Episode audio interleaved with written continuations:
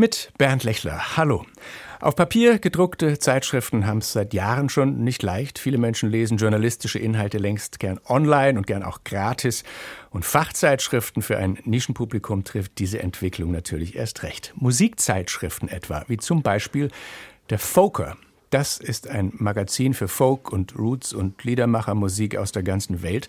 Und trotz des besagten unheilvollen Trends hat der Folker diesen Sommer sein 25-jähriges Bestehen gefeiert. Und seit Anfang dabei und heute Herausgeber ist der Musikjournalist und Folk-Enthusiast Mike Kamp. Er ist heute unser Studiogast. Willkommen bei Tandem. Hallo. Das aktuelle Heft ist die Nummer 3 2023. Der Folker erscheint vierteljährlich. Was sind diesmal die wichtigsten Themen? Also wir haben seit äh, etwa anderthalb Jahren äh, in jedem Heft Schwerpunktthemen. Mhm. Das aktuelle Heft äh, hat als Schwerpunkt Musik und Klimawandel. Da gibt's also einiges, denke ich, zu entdecken, weil wir ja alle wissen, auch wenn wir Festivals lieben, äh, aber sie sind ja äh, eine riesige, riesige Energieverschwendung, will ich mal sagen. Ja. Und da gibt sicherlich einige Rädchen, an denen man drehen kann. Das ist nur ein Beispiel. Was für Artikel haben Sie diesmal selber geschrieben, zum Beispiel? Ah, es von mir war diesmal einer drin. Ich glaube, nein, in dieser Ausgabe ist keiner drin. Das ist richtig. In der kommenden Ausgabe, da wird einer drin sein, der eigentlich ja in diese Umweltausgabe gepasst hätte. Nämlich, da geht's um die Gruppe Fahrer von den Orkney-Inseln, die eine CD rausgebracht haben, die genau mit der Umweltproblematik sich beschäftigt. Und die Orkney-Inseln, äh, das kann man sich sicherlich vorstellen, sind sehr windintensiv intensiv und deshalb äh, die decken zum Beispiel ihre komplette Energie mit ihren eigenen Windgeneratoren. Und das hätte ganz gut in dieses Heft gepasst, aber wie Sie wissen, Papier ist endlich. Da muss man dann irgendwann schieben. Aber es sind diese Themen und diese Musik, mit denen Sie sich schon sogar viel länger als diese 25 Folker-Jahre beschäftigen. Sie haben auch das Zusammenwachsen von ost- und westdeutschem Musikjournalismus erlebt. Darüber sprechen wir gleich. SWR 2 Tandem mit Mike Kamp. Well, my wife died in Tennessee and they sent her jawbone back to me when Johnny come down to high-low. Poor old man, oh wake her, oh that go. The blue dress on when Johnny come down to high-low. Poor old man. Well, shake your bullies, helms a lee, she'll get washed out with a big green sea when Johnny come down to high-low. Poor old man. Oh, wake her, oh, shake her, oh, wake that girl with the blue dress on when Johnny come down to high-low. Poor old man. Well, I've never seen the like since I've been born. A railroad navvy with the sea boots on when Johnny come down to high-low. Poor old man. Oh, wake her, her, that girl, the blue dress on when Johnny come down to high-low. Poor old man. Hey! Johnny Come Down to Hilo, The Longest Johns in SWR 2 Tandem, ausgesucht von unserem heutigen Gast Mike Kamp, Herausgeber der Zeitschrift Foker. Wieso mussten die Longest Johns mit rein? Sie mussten mit rein, weil sie zur besonderen CD im Volker gewählt worden sind weil sie beim Preis der deutschen Schallplattenkritik gut abgeschnitten hatten und weil ich sie halt eben persönlich sehr gerne mag. Diese Shanties waren ja in der letzten Zeit ziemlich en vogue. Ähm, Wellerman-Hit. Genau. Und äh, der äh, Herr Wellerman sozusagen, der hat das quasi von den Longest Johns gelernt. Mhm. Der hat das von denen äh, äh, aufgepickt und äh, dann halt eben ist das viral gegangen. Aber ich denke, die, äh, die Longest Johns, die haben das besser drauf, also authentischer auch. Ja. Ich höre gerade, Sie sagen eher Volker. Ich habe jetzt eher so englisch ausgesprochen. Volker, wie ist es denn ganz korrekt? Ja, es gibt ja keine politisch korrekte Aussprache. Also wir tatsächlich sagen alle Volker. Volker. 25 genau. Jahre Volker. Also das sage ich das jetzt genau. auch so. Staunen Sie manchmal selber, dass es dieses Heft immer noch gibt? Äh, manchmal bin ich schon überrascht, dass wir das so lange geschafft haben in diesem Nischenmarkt, wie man so richtig sagt. Aber ähm, ich bin generell ein Mensch, der ungern aufgibt. Wenn es irgendwie noch eine Möglichkeit gibt, weiterzumachen, dann bin ich gerne bereit, auch die extra Meile zu gehen, um das äh, irgendwie auf die Reihe zu kriegen. Ich habe vorhin schon gesagt, Sie selbst sind schon deutlich länger im, sagen wir mal, Folk-Journalismus tätig. Anfangs bei einer Zeitschrift namens Folk Michel. Wann war das und was war das für ein Heft? Also, das ist, äh, Gott, wie viele Stunden haben wir? Machen Sie es kurz. Kurzversion. Nein, aber die Kurzversion ist die, in den 70er Jahren bei meinem ersten oder zweiten Schottlandbesuch gab es eine Zeitschrift, die nannte sich Sandy Bells Broadsheet, äh, in einer Kneipe, die sich Sandy Bells nannte. Und das Ding hat mich fasziniert, weil es so informell, aber so unglaublich umfassend war und so einfach. Nämlich, das waren nur sieben, acht äh, A4-Seiten, die oben angetackt, zusammengetackert waren. Und da hatte ich gedacht, äh, sowas ähnliches müsste man doch äh, für Deutschland machen können, ohne dass man da jetzt Tausende, Tausende von D-Mark zur Verfügung hat. Und das hat mich dazu bewogen, ich glaube 77 kam die Nullnummer raus, äh, das mal zu versuchen. Und seitdem bin ich dabei. Das heißt, das war am Anfang eher so das, was man heute ein Fanzine nennen würde. Das ist, glaube ich, die vollkommen richtige Beschreibung. Genau. Hat, sich, hat sich die Folkszene in Deutschland damals sehr von der heute unterschieden?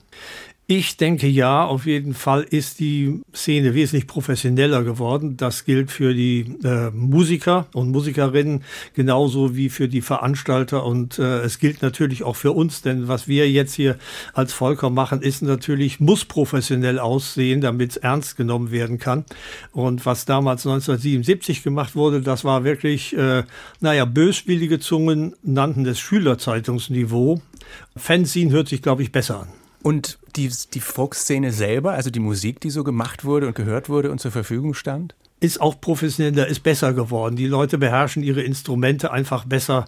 Die wissen in der Regel auch, was zu tun ist, äh, um ein Publikum zu fesseln. Also ich denke, da hat sich in den letzten 40 Jahren ganz viel getan.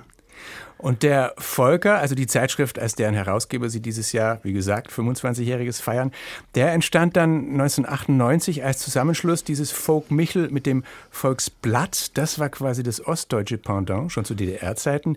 Wie muss man sich also die 90er Jahre für Sie jetzt als Folk-Fan und Journalist vorstellen? Gab es da eine ganz neue, auch ganz andere deutsche Folkszene zu entdecken? Das eigentlich weniger. Ähm, man muss wissen, dass äh, der Folk Michel oder Michel Vogt Zeitung, wie das hieß, dass das wirklich von A bis Z selbst gemacht war, also auch als die Verlagsarbeiten und so weiter. Und da haben wir irgendwann in den 90ern gesagt, äh, wir kommen da an unsere Grenzen, das, das äh, ist einfach zu viel Arbeit. Und dann hatten wir die Idee, äh, irgendwelche Verlage anzusprechen, äh, ob die nicht vielleicht Interesse hätten. Und Gleichzeitig haben wir dann gedacht, warum sollte man eigentlich so eine Nischenzeitschrift zweimal in Deutschland machen? Und haben dann mit dem mit den Kollegen in Leipzig äh, Kontakt aufgenommen. Und da sind wir auch auf offene Türen gestoßen, so dass wir da tatsächlich problemlos sozusagen ein gemeinsames neues Projekt auf die Bahn bringen konnten. Und Sie als Folk-Fan und Interessierter, dieser Blick nach Osten, da haben Sie doch bestimmt viel entdeckt, was Sie bisher nicht gekannt hatten muss ich widersprechen, weil mhm. wir waren bereits in den 80er Jahren, den frühen 80er Jahren in Leipzig. Das war möglich, wenn man eingeladen wurde. Und es gab damals die Leipziger Folkwerkstatt eben mit den äh, entsprechenden Gruppen, also den Folkländer zum Beispiel, die auch heute noch aktiv sind. Und äh, da waren wir zweimal, glaube ich, war es, waren wir drüben und äh, haben uns das angehört, was die Kollegen im Osten machten und waren eigentlich, ich persönlich zumindest, sehr erstaunt darüber, dass das so viel anders gar nicht war als das, was wir im Westen gemacht haben. Die politischen Unterschiede waren natürlich da. Wir konnten politisch vom Leder ziehen, wie wir wollten. Das war den Kollegen natürlich nicht vergönnt, aber die hatten das dann äh, wesentlich äh, feinfühliger und sensibler und hinterlistiger formuliert. Und trotzdem waren sie dann politisch. Und der, der Spirit, die Liebe zum Folk, war wahrscheinlich verbindender als das, was trennend oder unterschiedlich war. Ganz richtig, absolut. Und als Sie dann aber mit denen zusammengearbeitet haben, mit den Redakteuren und ihrer, die, die eben aus der DDR kamen, da trafen vielleicht ja schon auch unterschiedliche Mentalitäten und Sichtweisen aufeinander, oder? Gingen die Ostkollegen anders an Musik ran als Sie?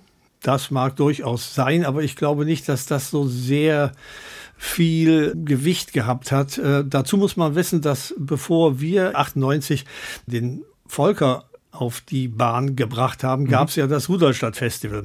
Auch das war ja eine Ost-West-Kooperation. Da gab es ja schon die Ost-West-Zusammenarbeit. Von daher wusste man so in etwa, mit wem man da zu tun hatte, wie die Leute tickten.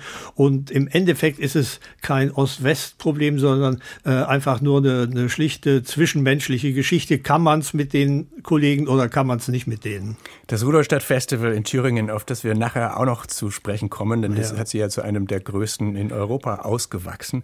Es war aber ja trotzdem sicher ein Abenteuer damals, diese Fusion und den Volker aufs, äh, wie Sie sagen, aufs Gleis setzen. An was für Erlebnisse denken Sie heute noch gern zurück?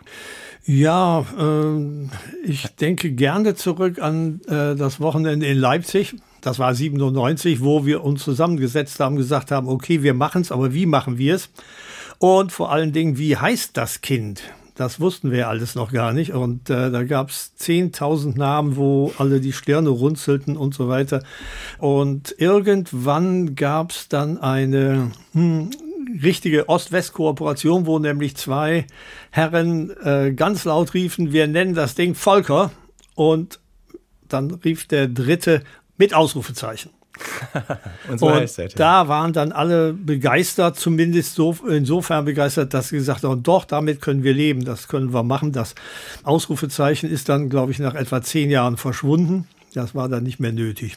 Aber inhaltlich steht es quasi immer noch dabei bei der Liebe zum Folk. Wie die bei Ihnen entstand, darüber sprechen wir gleich. Vorher spielen wir noch eine Musik, die auch Sie mitgebracht haben, den Fisherman's Blues von Tante Friedel. Vielleicht ein Satz dazu? Ja, Tante Friedel habe ich kennengelernt, weil ich eben, da sind wir schon wieder bei Rudolstadt, in Rudolstadt äh, die in meiner Talkshow hatte. Eine Musik-Talkshow, wo ich die eingeladen habe und dann haben die gespielt und dann haben die sich unterhalten über ihr Selbstverständnis. Und da wusste ich, das ist ein ganz besonderes Duo, eine ganz besondere Gruppe. Und äh, ich glaube, dieser Blues, der beweist das. from the bonds that hold me fast, and the chains all hung around me, well, they'll fall when last.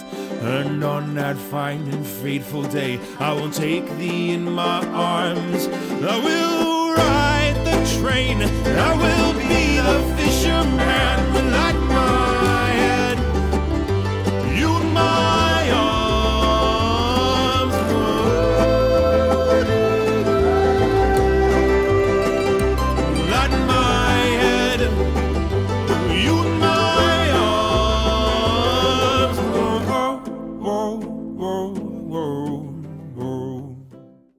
Das bayerisch-amerikanische Folkduo Tante Friedel, Fisherman's Blues in SWR 2 Tandem.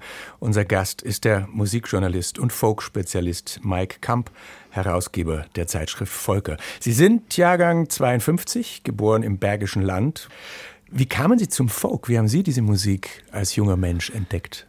Im Nachhinein äh, habe ich festgestellt, dass das eigentlich schon in den 60er Jahren sich angekündigt hat, sozusagen, wenn man in den 60er Jahren äh, Blues hörte, wenn man in den 60er Jahren Chansonniers wie George Mustaki und so was, dann war man ein bisschen schon so in diese Richtung vorgeprägt, aber so, so richtig geknallt hat's eigentlich äh, Anfang der 70er Jahre, wo mich ein Kollege äh, zu einem Konzert mitgenommen hat äh, für eine Gruppe, die nannte sich The Dubliners. Hm. Und äh, das hat mich regelrecht vom Hocker gehauen, weil was diese vier Herren äh, mit akustischen Instrumenten und Stimmen für eine Power rübergebracht haben, das hat mich wirklich, wirklich begeistert da habe ich gedacht, da möchte ich mehr von hören. Da gibt es sicherlich noch mehr und habe dann angefangen zu recherchieren, wie man das so macht. Und dann gab es halt eben diese Elektro-Folk-Gruppen wie Fairport Convention, Steelers Band und so weiter. Und da hat es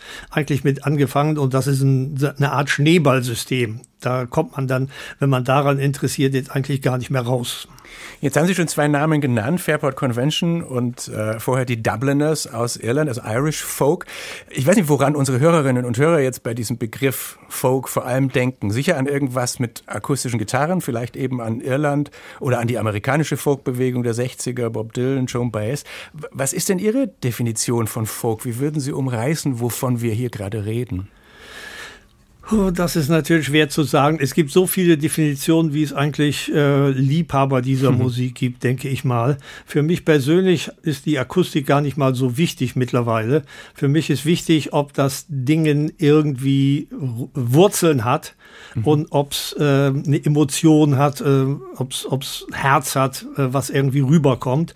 Dann ist es egal, aus welchem Land das kommt. Dann kann es auch tatsächlich aus dem Land kommen, wo man die Sprache überhaupt nicht versteht. Aber man spürt das Gefühl, man spürt das, was, was die Künstler rüberbringen wollen. Da Sie gerade von den äh, Texten sprechen, wenn man sie versteht oder einigermaßen versteht, ob das jetzt Deutsch ist oder Englisch, wie wichtig sind Ihnen als Folk-Freund die, die Lyrics? Also gibt es auch Lieder oder Sängerinnen, die Ihnen wegen der Texte was bedeuten? Naja, klar, das sind viele der deutschen Liedermacher halt eben, äh, das sind die richtig guten, das sind die, die was zu sagen haben, inhaltlich was zu sagen haben und durchaus auch politisch. Das gilt auch für die internationale Folkszene, dass es um Inhalte gehen muss. Das müssen jetzt nicht unbedingt äh, politische sein und schon gar nicht äh, parteipolitische. Das ist absolut unnötig. Aber es muss eine gewisse Substanz haben. Wobei äh, bei aller Substanz muss man hin und wieder vielleicht auch mal ein bisschen Emotionen haben und Gefühle rüberbringen. Das denke ich ist, ist auch legitim, ja. Also ein tolles Liebeslied ist auch was. Ja, absolut. Haben Sie denn irgendwann auch selber mal einen Song geschrieben oder Musik gemacht oder davon geträumt? Äh, ich habe früher selber in der Gruppe gespielt, erst Rock und später dann natürlich auch äh, Folkmusik. Und ich habe tatsächlich ein ganz berühmtes Stück gespielt, das äh, komponiert beziehungsweise äh, geschrieben. Äh, das ist aber nur berühmt in ganz engen Kreisen. Ja. Das hieß nämlich Uso bei Jorgo. Und Jorgo, muss man wissen, war eine legendäre griechische Kneipe in meiner Geburtsstadt Bergneustadt. Und äh, da habe ich dann irgendwann mal ein Lied drüber geschrieben, weil der Uso einfach so fantastisch dort schmeckte. Und die Musik habe ich nach guter alter Tradition geklaut von einem englischen Traditional-Lied aber auf Deutsch ist das dann äh, lokal sehr, sehr bekannt gewesen. aber damit, damit hat sich's dann auch. Irgendwann habe ich das aktive Musikmachen äh, bleiben lassen, weil ich festgestellt habe, es gibt so viele Menschen, die das um so viel besser können als ich. Da äh, ist es besser, wenn ich schweige an eine Laufbahn als Folkjournalist dachten Sie mit, weiß ich nicht, 16 oder 18 wahrscheinlich auch noch nicht. Was hatten Sie für Pläne oder Träume damals? Auch meine Träume und Pläne äh, hatten wenig mit Musik zu tun, sondern glaube ich eher so Richtung Jack Kerouac, also Reisen, mhm. unterwegs sein. Das äh, war eine Sache, die mich fasziniert hat und die ich auch teilweise umsetzen konnte. Aber im Endeffekt war es ja dann auch nicht so, dass ich äh, eine Karriere als Musikjournalist gemacht habe, sondern der Musikjournalismus war bei mir immer, sagen wir mal, eine Abendbeschäftigung oder manchmal ging es dann auch bis spät in die Nacht, weil mein Lebensunterhalt habe ich immer mit anderen Jobs äh, verdient. Aber gilt es auch noch heute?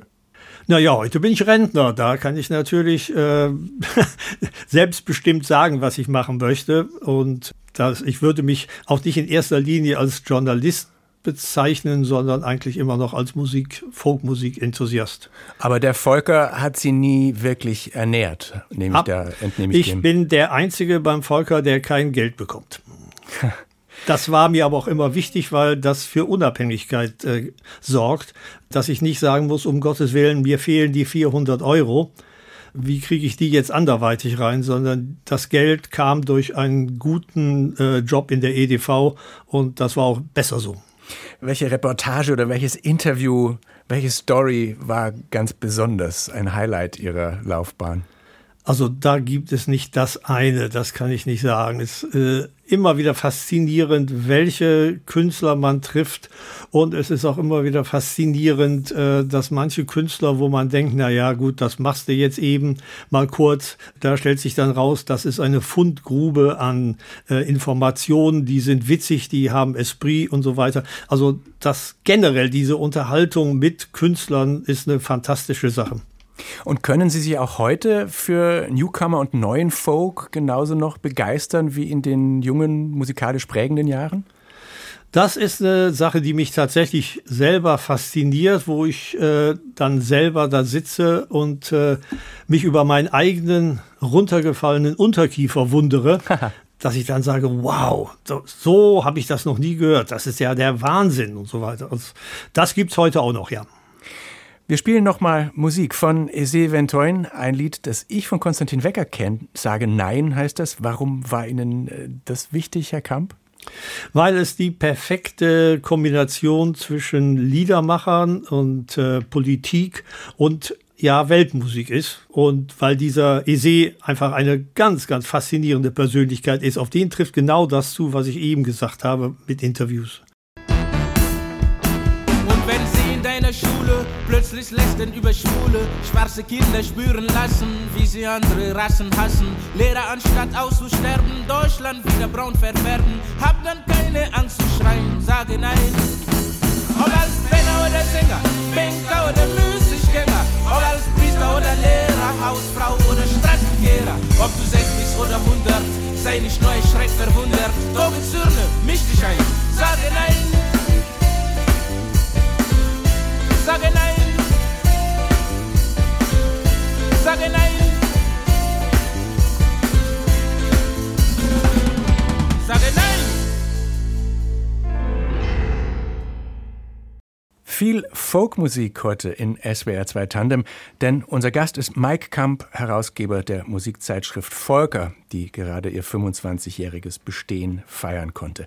Worüber schreibt das Magazin heute, was vor 25 Jahren eher kein Thema gewesen wäre? Wie hat sich das verändert? Die Themen haben sich eigentlich nicht verändert. Was sich verändert hat, ist die Herangehensweise. Äh, wir sind seit ähm, Dezember 21 bei einem neuen Verlag und da haben wir uns aufgrund dieses Umzuges auch gedacht, wir machen jetzt mal die Struktur ein bisschen anders. Wir haben also keinen Chefredakteur oder Chefredakteurin mehr, sondern wir haben eine Inhaltsredaktion, die auf Konsensbasis arbeitet. Das heißt, es gibt sechs Redakteure, ich bin einer davon, und die müssen sich irgendwie einigen auf das, was im Heft drin ist. Und äh, das ist, wie man sich das vielleicht vorstellen kann, eine manchmal etwas aufwendige Sache, aber im Endeffekt doch sehr, sehr erfüllend, weil das, was wir dann nachher als Resultat bekommen, mh, muss ich sagen, gefällt uns allen sehr gut. Und das heißt, wir können auch alle 100 Prozent dahinter stehen. Kriegen Sie auch viel Feedback von Ihrer Leserschaft? Also wissen Sie ungefähr, haben Sie eine Vorstellung, für wen Sie das machen? Ja, wir hatten in den letzten Monaten tatsächlich eine Umfrage gestartet, weil wir ein bisschen mehr hoff, also wir hatten zumindest die Hoffnung, äh, dass wir ein bisschen mehr Infos über unsere Leserinnen und Leser bekommen würden.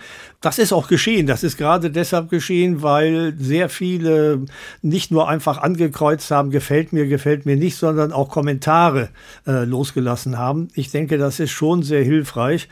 Aber im Prinzip ist es so, dass wir heutzutage feststellen, die Leserbriefschreiber von früher, die gibt's nicht mehr. Das ist äh, leider so. Also die, die Briefseite, die ist leer. äh, deshalb gibt's sie auch gar nicht mehr.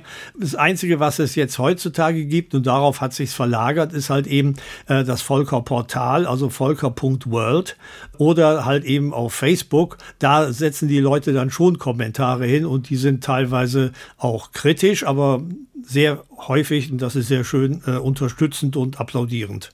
Es gibt ja diese legendäre Szene der Popgeschichte vom Newport Folk Festival 1965, als Bob Dylan auf elektrisch verstärkten Rock-Sound umstieg und dafür vom Publikum ausgebuht wurde und als Verräter beschimpft. Sind Folkfans musikalisch eher konservativ?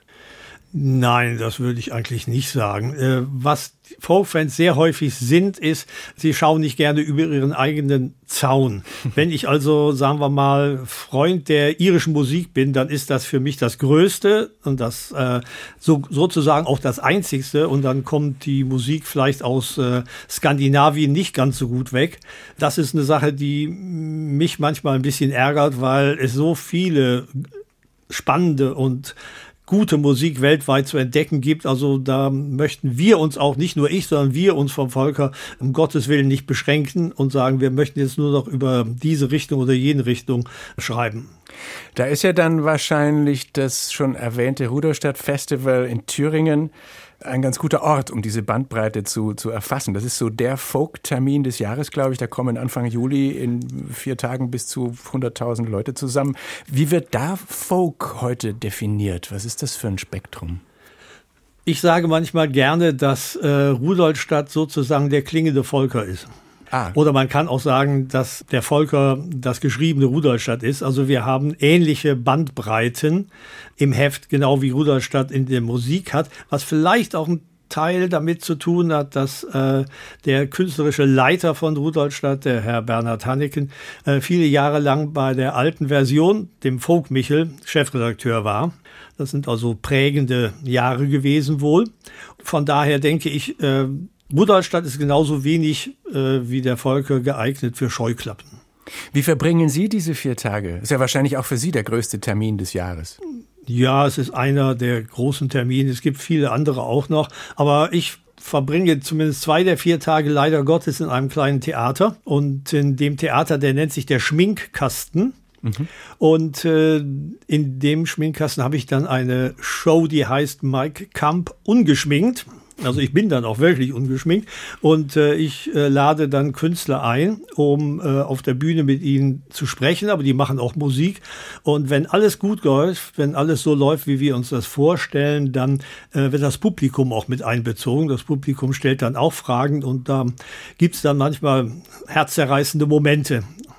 Weil? Ja, weil es so lustig ist, also dass Leute dann tatsächlich das äh, Warum trägst du rote Socken Fragen stellen, also richtig überraschend, wo der Künstler dann wirklich nicht weiß, was er antworten soll. Das heißt, Sie müssen dann einige Konzerte auslassen, die Sie gern sehen würden. Das ist leider die Konsequenz der Geschichte, ja. Dieses Festival ist auf jeden Fall, wir sprachen ja von der Bandbreite, sehr international besetzt. Wie relevant ist eigentlich in der globalen Szene Folk aus Deutschland? Ähm, das ist eine sehr gute Frage, weil viele Jahre lang hätten wir gesagt, also die Relevanz der deutschen Szene, die ist relativ niedrig, da passiert also relativ wenig, aber das ändert sich gerade. Es gibt äh, interessanterweise aus Richtung Osten, also Leipzig und so weiter, ein Revival äh, vom Deutschfolk und äh, es gibt auch zum Beispiel umtriebige Musiker, die haben Fördergelder locker gemacht für ein deutsches Folk-Jugendorchester was übrigens in Rudolstadt im nächsten Jahr die Premiere haben wird. Und zufälligerweise wird dann nächstes Jahr Rudolstadt auch den Schwerpunkt Deutschland haben. Also da kann man sehen aus dieser äh, geballten Deutschland-Präsenz auf dem Festival, dass sich in deutschen Landen im Moment musikalisch einiges tut. Weil man würde ja sagen, die, die 70er Jahre waren so die große Zeit der, der Liedermacher und so. Das heißt, da kommt gerade wieder was in Bewegung. Das sieht genau so aus, ja. Wir hören jetzt trotzdem noch mal was ähm, nicht aus Deutschland ist. Das haben Sie rausgesucht. Kim Carney, unser Musikredakteur Tristan Reiling, hat sich für einen Song entschieden, bei dem sie gälisch singt. Darum kann ich den jetzt auch nicht aussprechen. Aber Sie können uns was zu Kim Carney sagen. Ja, aussprechen könnte ich es auch nicht, das muss ich gestehen. Äh, das ist wieder so eine der Sprachen, wo ich sage, die muss ich nicht verstehen, sondern da kommt die Botschaft mehr oder weniger auch so rüber. Kim Carney ist eine junge Dame von der schottischen Westküste, die tatsächlich auch Gälisch spricht und sehr viel Gälisch singt. Äh, nur dann, wenn sie eigene Lieder schreibt, macht sie es interessanterweise in Englisch. Und ihre erste Solo-CD, die sie äh, rausgebracht hat, die hat den Preis der deutschen Schallplattenkritik gewonnen, hat natürlich auch im Volker dann äh, den Status einer besonderen CD erlangt. Und äh, ja, aus dem Grund, es ist einfach die Stimme dieser jungen Dame, die faszinierend ist. Wir sprechen auch gleich noch über diesen Preis der deutschen Schallplattenkritik, mit dem Sie auch zu tun haben. Aber erstmal Kim Carney im Tondem.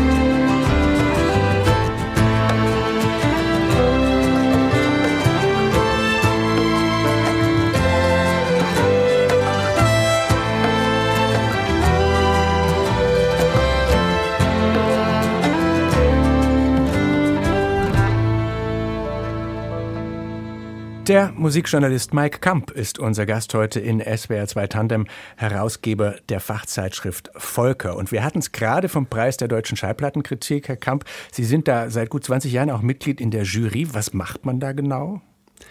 Also der Preis der deutschen Schallplattenkritik ist ein Zusammenschluss von etwa 160 Musikkritikern. Das Interessante an der Sache ist, das Spektrum reicht von der Klassik äh, über Jazz, Blues bis halt eben auch zu Folk und Singer-Songwriter. Und es gibt da, äh, jetzt weiß ich es gar nicht genau, circa 30 Juries die sich halt eben äh, den entsprechenden Genres widmen. Mhm. Und einmal im Vierteljahr wird man gebeten zu nominieren. Und wenn dann die nominierten CDs zusammenkommen, dann muss man werten und dann hat man nachher als Resultat einen Gewinner in einer entsprechenden Kategorie, Musikkategorie. Ich kenne auch diese goldenen Sticker auf den Schallplatten noch aus meiner Kindheit und dieser Name, der klingt ja schon auch ein bisschen nach früher, Preis der deutschen Schallplattenkritik. Ja. Was bedeutet der denn heute noch für die, die damit ausgezeichnet werden? Ich glaube, eine ganze, ganze Menge. Es gibt auch heute noch Sticker und die sind sehr populär. Also die tun Künstler noch gerne auf ihre CDs oder LPs, was weiß ich. Denn äh, nicht alles ist Download, nicht alles ist Streaming. Und es ist einfach so, dass man sagen kann, wenn unabhängige äh, Journalisten sagen, ich bin gut, dann ist das was, mit äh, dem man Werbung betreiben kann. Mhm. Und äh, deshalb wird man auch jede Auszeichnung, die der Preis der deutschen Schallplattenkritik gibt, auf den Homepages der entsprechenden Künstler wiederfinden. Als Sie dann Ihre ersten äh, Juryurteile oder Stimmen abgegeben haben oder auch Ihre ersten Rezensionen verfasst haben, mussten Sie dafür natürlich immer eine Platte auflegen oder später eine CD einlegen. Inzwischen gibt es bei Medienhändlern teils keine CD-Regale mehr. Wie ist Ihr Umgang damit, wenn Sie auch gerade sagen, Streaming ist nicht alles? Bedauern Sie das? Absolut, weil äh, vielleicht bin ich das, was man so gerne Old School nennt. Darf ich auch sein, wahrscheinlich vom Alter her.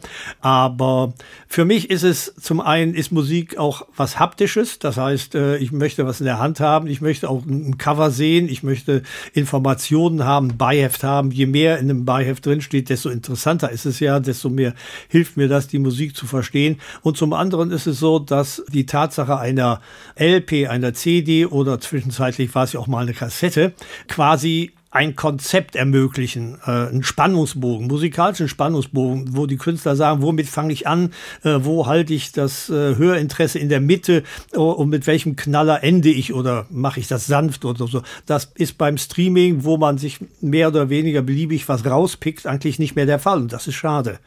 Ist wahrscheinlich in der Folk- und Weltmusikszene auch noch ein bisschen verbreiteter, würde ich mal denken, als bei den Popfans, oder? Dass man die Musik gern physisch hat. Zum einen ja und zum anderen ist es ja so, man, darf man nicht vergessen, dass die Künstler selber die CD als Einnahmequelle stark vermissen würden, weil das ist das, was sie nach den Konzerten verkaufen können.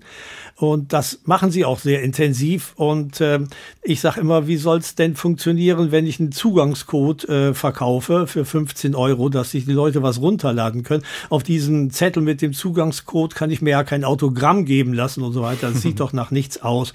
Von daher glaube ich auch, dass speziell in, in dieser wie soll ich sagen, publikumsnahen Musik die CD also so schnell nicht aussterben wird. Wie erleben Sie denn überhaupt das Publikum? Äh, ist das mit den Jahrzehnten immer älter geworden, so wie das beim Jazz sehr lange bis vor kurzer Zeit war? Oder kommen da viele junge Fans nach? Eindeutig ist das Publikum gealtert, ganz klar. Ich bin's ja auch und von da ist da nichts Unanständiges dran. Aber wie ich eben erwähnte mit äh, Rudolstadt äh, und den Initiativen für ein deutsches Folk-Jugendorchester, es sind Bemühungen zugange, die jungen Leute wieder an diese Musik ranzuführen. Und äh, was da im Osten teilweise musikalisch abläuft an Deutschfolk, das ist auch nicht Rentnerfolk, sondern das sind auch tatsächlich jüngere Menschen, die Musik machen. Und entsprechend spannend ist das auch. Und was nochmal die Digitalisierung betrifft, die verändert natürlich auch den Markt der Printmedien. Wir hatten es eingangs schon davon. Wie sehr müssen Sie mit dem Volker ums Überleben kämpfen? Mit jeder Ausgabe, ganz ohne Frage. Äh, es hilft ja auch nichts, die Sache schön zu reden. Es ist eine Tatsache, dass uns um auf plus minus null zu kommen, immer noch äh, ein, 200 Abos fehlen. Und wir wissen auch, dass wir zweispurig fahren müssen. Zum einen Print, weil wir es lieben, aber zum anderen halt eben das Portal volker.world, wo der ganze Volker abgebildet ist, aber da gibt's eine Paywall und dahinter befinden sich dann jede, jede Menge Zusatzinformationen, also Blogs und ähnliche Sachen. Das muss man heutzutage machen, denn äh, gewisse Leute, die schauen sich heute kein gedrucktes Heft mehr an, aber die wollen wir irgendwie auch erreichen. Ja, und es, also, es kann ja auch Spaß machen, oder? Hat dieser Wandel auch ein bisschen was für sich? Also finden Sie es auch interessant, eben eine digitale Ausgabe zu produzieren? Ja, natürlich. Äh, es, es kann ja auch, es hat was für sich. Es heißt ja nicht so, dass, äh, dass wenn man ein Printjournalist ist, dass man dann das Internet nicht benutzt. Ganz im Gegenteil. Für die Recherche ist es ja unerlässlich. Und äh, von daher denke ich, dass wir hier online-mäßig schon ein interessantes Medium haben, wo die Leute sich informieren können. Und ja, ich schaue da selber gerne rein und recherchiere auf der eigenen Homepage sozusagen. Wie viele Menschen arbeiten denn jetzt für den Volker oder schreiben ihn und, und machen? Also wenn ich sage, wir haben sechs Inhaltsredakteure, wir haben einen Verlag, der dafür arbeitet, wir haben einen Layouter, wir haben dann noch einen Spezialisten für Buchredaktion, ist eine Redakteurin. Und äh, ich würde mal sagen, 10 bis 15 Leute arbeiten relativ regelmäßig daran. Und dann gibt's natürlich noch den ganzen Stamm an Mitarbeitern und Mitarbeiterinnen, die peu à peu an die Arbeit rangeführt werden, beziehungsweise äh, die gefragt werden, wir haben dieses Thema, wir haben jenes Thema, hat, hat da wer Interesse drüber zu schreiben. Wird es denn die Papierausgabe äh, weiterhin geben? Sind Sie optimistisch? Also ich bin generell optimistisch. Wenn ich nicht generell optimistisch wäre, dann gäbe es den Volker heute nicht mehr, schon heute nicht mehr. Ich denke auch, dass ein gedrucktes Heft weiterhin seine Daseinsberechtigung hat. Aber es ist natürlich auch richtig, und deshalb müssen wir vorsichtig sein, dass der Trend äh, nicht unbedingt auf unserer Seite steht. Es äh, war jetzt die Tage zu lesen, dass das Phonoforum aufgibt, dass ja auch eine, ich glaube, 70 Jahre alte Zeitschrift ist, die einfach sagen, es, es lohnt sich nicht mehr. Wir hoffen, dass wir mit dem Printmedium weiter durchkommen. Im allerschlimmsten Falle müssten wir dann natürlich äh, tatsächlich nur auf das Portal volker.world ausweichen. Jetzt haben wir es mehrmals gesagt, Volker.world. Gucken Sie ruhig auch mal drauf, sag ich an die Hörerschaft. Es ist, ich fand es auch sehr interessant, da ein bisschen durchzuscrollen, auch das, was man vor der Bezahlschranke ja. mitnehmen kann.